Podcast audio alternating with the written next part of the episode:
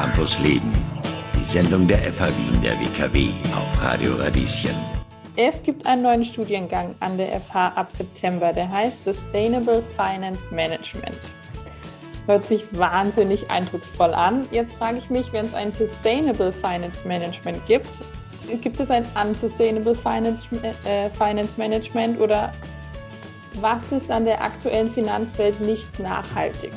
An der aktuellen Wirtschaftswelt, ich würde es nämlich nicht eingrenzen auf die Finanzwirtschaft, ist, denke ich, vieles noch nicht nachhaltig.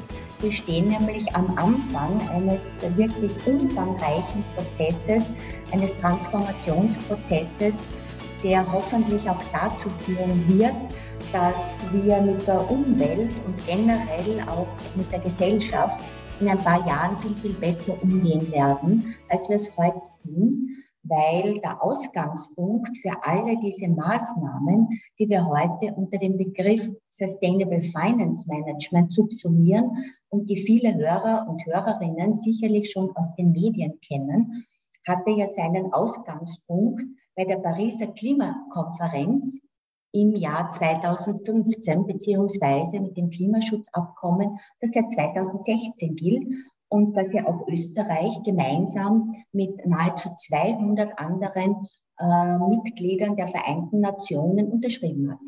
Vielleicht zu Beginn nochmal, wie definiert ihr denn Nachhaltigkeit? Weil es ist so ein Trendwort, es schwirrt irgendwie überall herum. Ähm, jeder hat schon mal gehört, aber ich bin mir nicht sicher, ob alle wissen, was damit gemeint ist. Das ist eine richtig gute Frage, weil das ist das Thema, das viele, viele Menschen berührt, weil sie glauben, dass Nachhaltigkeit so schwer zu quantifizieren ist und dass es so viel zu tun hat mit meiner Wertehaltung und mit Dingen, die halt sehr, sehr schwer in einem wirtschaftlichen Kontext unterzubringen sind. Das Konzept von Sustainable Finance macht genau das, dass es in eine Wirtschaftssprache übersetzt wird. Äh, Nachhaltigkeit, um deine Frage konkret zu beantworten, dafür gibt es keinen einheitlichen Begriff. Es gibt ein Verständnis darüber, was man in etwa darunter versteht. Und da wird noch immer das Zitat von der Gro Harlem Brundtland Konferenz oder Kommission zitiert, dass es darum geht, dass wir die Lebensbedürfnisse von heute so gestalten, dass wir auch die Chancen und Möglichkeiten künftiger Generationen nicht beeinträchtigen. Wovon wir aber jetzt sprechen, ist wesentlich konkreter. Hier geht es um das ESG-Konzept und das wiederum steht für Environment, Social und Governance also Umwelt, Soziales und gute Unternehmensführung. Und hier gibt es schon wesentlich konkretere Vorgaben. Hier geht es um Zahlen, Daten, Fakten, das, was die Wirtschaft versteht und worum es heute und in Zukunft ganz konkret gehen wird bei diesem Konzept. Kannst du mir da irgendwie ein Beispiel geben, dass man sich das vorstellen kann, wie eine nachhaltige Finanzierung aussehen kann? Wenn wir von Sustainable Finance sprechen, dann sprechen wir nicht nur von nachhaltiger Finanzierung, sondern dahinter verbirgt sich ein ganzes Konzept, das den Ausgangspunkt hat, unsere Wirtschaft, die europäische Wirtschaft, in eine nachhaltige Wirtschaft, also in eine ökologische und soziale Wirtschaft zu transformieren. Ich habe schon die Pariser Klimaschutzkonferenz zitiert und nachdem sich ja die europäischen Staaten dazu kommentiert haben, übrigens Gleichzeitig sind auch die sogenannten SDGs, die sicherlich sehr viele Hörerinnen und Hörer auch kennen werden, diese ähm, Sustainable Development Goals, die Entwicklungsziele, die nachhaltigen Entwicklungsziele in Kraft getreten. Und auch hier hat sich die Europäische Union und natürlich auch Österreich dazu bekannt. Und um das umzusetzen in eine wirtschaftliche ähm, Machbarkeit gibt es seit 2018 von der Europäischen Kommission den sogenannten Aktionsplan zur Finanzierung der nachhaltigen Wirtschaft. Nichtsdestotrotz verbirgt sich dahinter ein wirkliches Ökosystem äh, in einem Unternehmen, das sich in Zukunft nachhaltiger aufstellen wird oder aufstellen wird müssen, bedeutet das, dass hier sehr viele Bereiche davon betroffen sein werden. Nicht nur im Bereich der Finanzierung, der Mittelverwendung, Mittelbeschaffung. Unternehmen, die äh, ihre, ihre Investitionen über Kredite finanzieren, werden in Zukunft das mit ihrer Bank, mit ihrem Finanzinstitut intensiver besprechen. Und es wird nicht nur um Rentabilitätsziele gehen und um Liquidität und um Rückzahlungsnotwendigkeiten oder Konditionen, sondern es wird auch darum gehen, was dieses Projekt zum Beispiel an CO2-Emissionen bewirken wird. Äh, wird man es im Rahmen dieser sogenannten EU-Taxonomie, darunter versteht man ein Klassifizierungssystem, das Wirtschaftstätigkeiten in ganz Europa bei allen Unternehmen einheitlich standardisiert definiert, so dass man in ganz Europa weiß, eine bestimmte Wirtschaftstätigkeit, mit der man Geld verdient, ist die jetzt nachhaltig oder nicht nachhaltig zu welchem Ausmaß ist sie möglicherweise nachhaltig. Und das wird in Zukunft auch eine Diskussion werden, wenn Unternehmen mit ihrem Finanzpartner darüber sprechen. Äh, mir fällt ein, dass auch so ein Schlagwort in den letzten Jahren war Green Banking oder ich glaube, es gibt eine Bank, die heißt Tomorrow Bank, die gesagt hat, wir machen nur und wir legen nur Geld dort an, wie das sauber ist quasi, also in erneuerbare Energien, kein, keine Rüstungskonzerne oder Ölkonzerne oder sowas. Ist das zukunftsfähig, glaubst du? Ich glaube, dass das wirklich die Zukunft sein wird. Ich kenne die Tomorrow Bank. Das ist für unsere Zuhörer, Zuhörerinnen eine sogenannte nachhaltige Smartphone Bank, eine Online-Bank. Das heißt, die kann man, da gibt es eine App, über die man das macht. Und ich oute mich jetzt, ich bin auch Kunde der ersten Stunde. Ah, okay. Ja, ich muss sagen, ich bin begeistert von dieser Bank, weil ich finde, das ist so ein innovatives, interessantes Konzept, äh, dass die drei männlichen Gründer, wie ich sagen muss, in Hamburg, ich glaube vor 2018, haben die sich gegründet weil ich glaube, dass es genau die Zielgruppe anspricht, junge Leute, die hineinwachsen in ihre, in ihre Bankgeschäfte, in ihre Finanzgeschäfte, in ihren zukünftigen Vermögensaufbau. Und wie immer im Leben hat man eine Entscheidung und man kann sich entscheiden dafür, ob man ein konventionelles Produkt nimmt. Und das gibt es ja nicht nur beim Joghurt, sondern das gibt es halt auch beim Girokonto. Mhm. Und die Tomorrow Bank ist, glaube ich, ein sehr, sehr gutes Beispiel, wie man es schafft, Nachhaltigkeit in ein Konzept einzufügen, das wir seit zig Jahren kennen und wie man so etwas neu denken kann und neu aufsetzen kann. Sie sind nicht die einzigen. Sie sind momentan die, die modernsten, würde ich sagen, weil sie es wirklich über Smartphone fähig machen. Und ich finde, die Konzepte sind wirklich spannend und interessant. Man kann zum Beispiel, wenn man über die Tomorrow Bank zahlt, sieht man auch, welchen CO2-Abdruck hinterlassen hat über, über den Konsum, den man über sein Konto laufen hat lassen. Trotzdem möchte ich quasi auch ähm, eine Lanze brechen für Österreich. Auch hier haben wir sehr, sehr interessante Initiativen. Zwar Banken, die sich noch nicht Nachhaltigkeitsbanken nennen können, aber die schon seit Jahren sehr interessante Produkte auf den Markt gebracht haben, sei das jetzt diese Girokonten und Sparkonten, die man momentan in der Werbung sehr intensiv sieht und die sehr viele der großen Anbieter auch schon anbieten. Vielleicht darf ich hier dazu sagen, wenn Sie sich für so etwas interessieren, schauen Sie drauf, dass dieses Produkt, dieses Konto auch das sogenannte österreichische Umweltzeichen für nachhaltige Finanzprodukte hat. Also ist das ganze finanzielle Wirtschaften ein sehr holistischer Ansatz. Also du hast vorhin schon gesagt, das geht in sämtliche Strukturen rein. Finanzierung ist da nur ein Teil davon. Man muss es quasi als Komplettpaket angehen.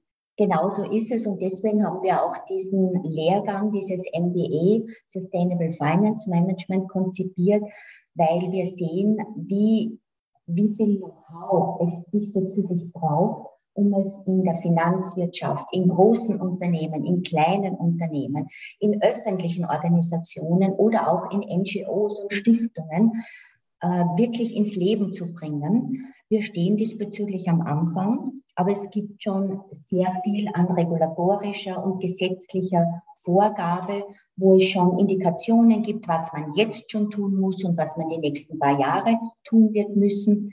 Und was man in jedem Fall sagen kann, es wird sehr, sehr viele Unternehmen, um nicht zu sagen, wahrscheinlich früher oder später alle Unternehmen betreffen.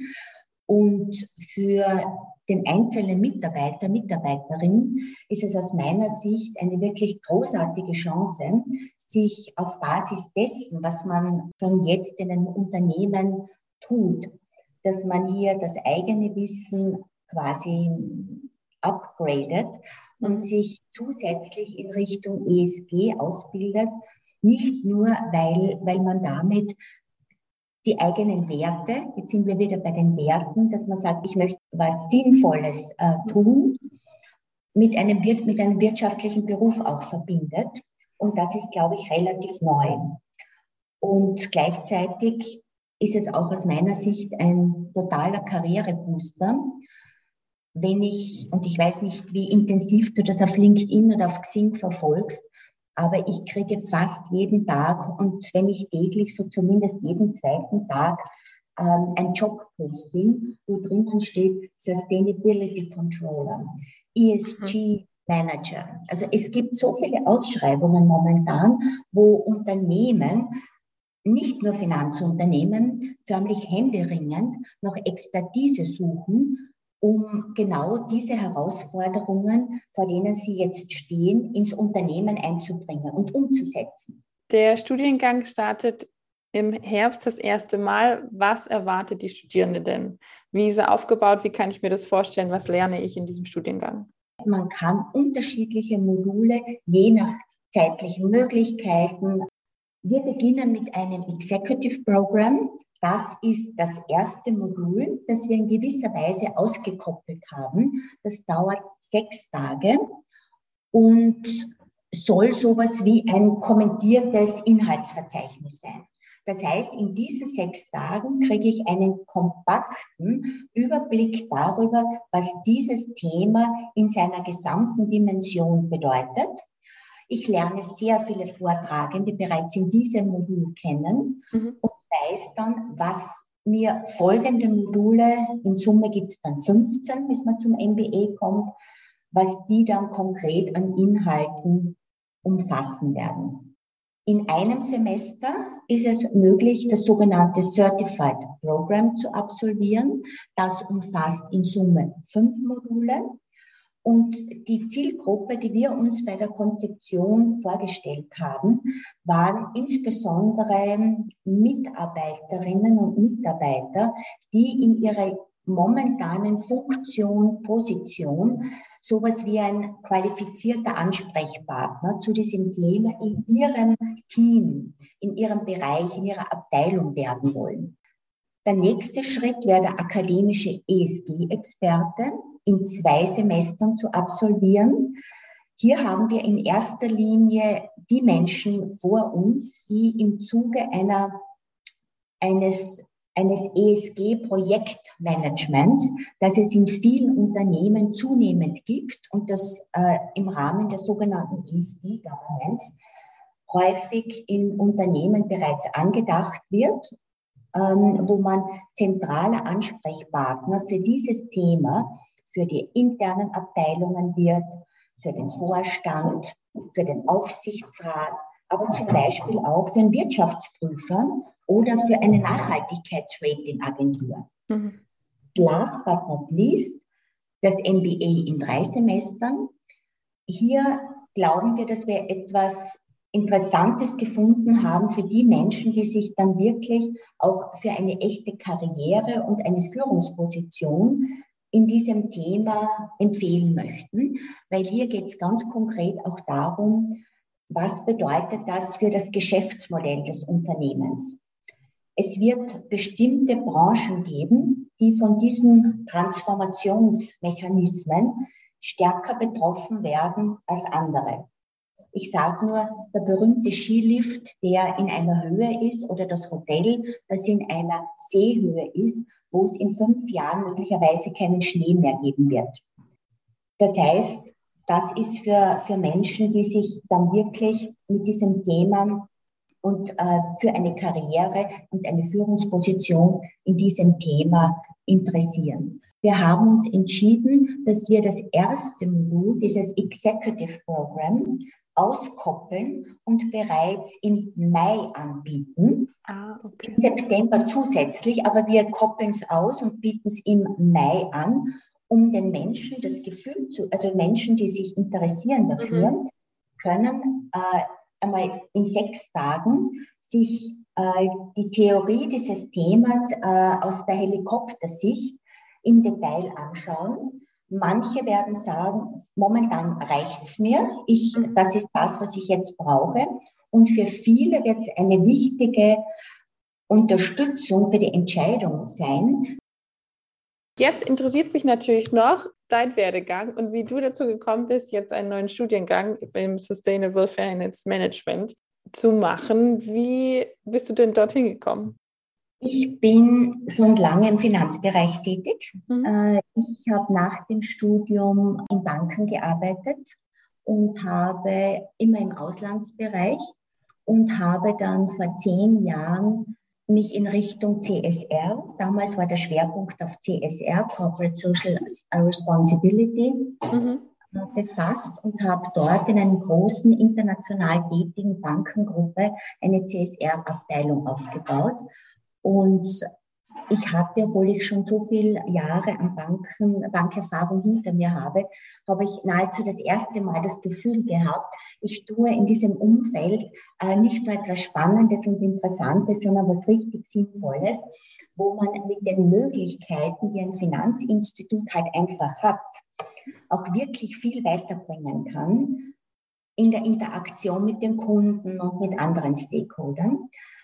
Ich habe mich dann sehr intensiv mit diesem Thema auseinandergesetzt und habe dann 2014 das Institut für nachhaltiges Finanzwesen äh, gegründet und habe mich im Rahmen dieses Instituts halt intensiv mit ESG auseinandergesetzt, mit Aus- und Weiterbildung, äh, im Dialog mit Unternehmen, im Dialog mit Menschen, die sich einfach darüber erkundigen möchten, welche nachhaltigen Finanzprodukte gibt es diesbezüglich und, und bin dann mit der FH Wien in Kontakt gekommen, die dann gemeint haben, wir hätten hier eine Schnittmenge unserer Interessen. Und das war mir insofern, hat mich das sehr gefreut, dass ich das übernehmen durfte weil ich glaube, ich kann hier meine Expertise, meine Freude an dem Thema und auch die Überzeugung, dass man hier, und zwar ohne idealistisch oder naiv zu sein, dass man es hier schafft, im Rahmen des wirtschaftlichen Kontexts auch nachhaltig etwas für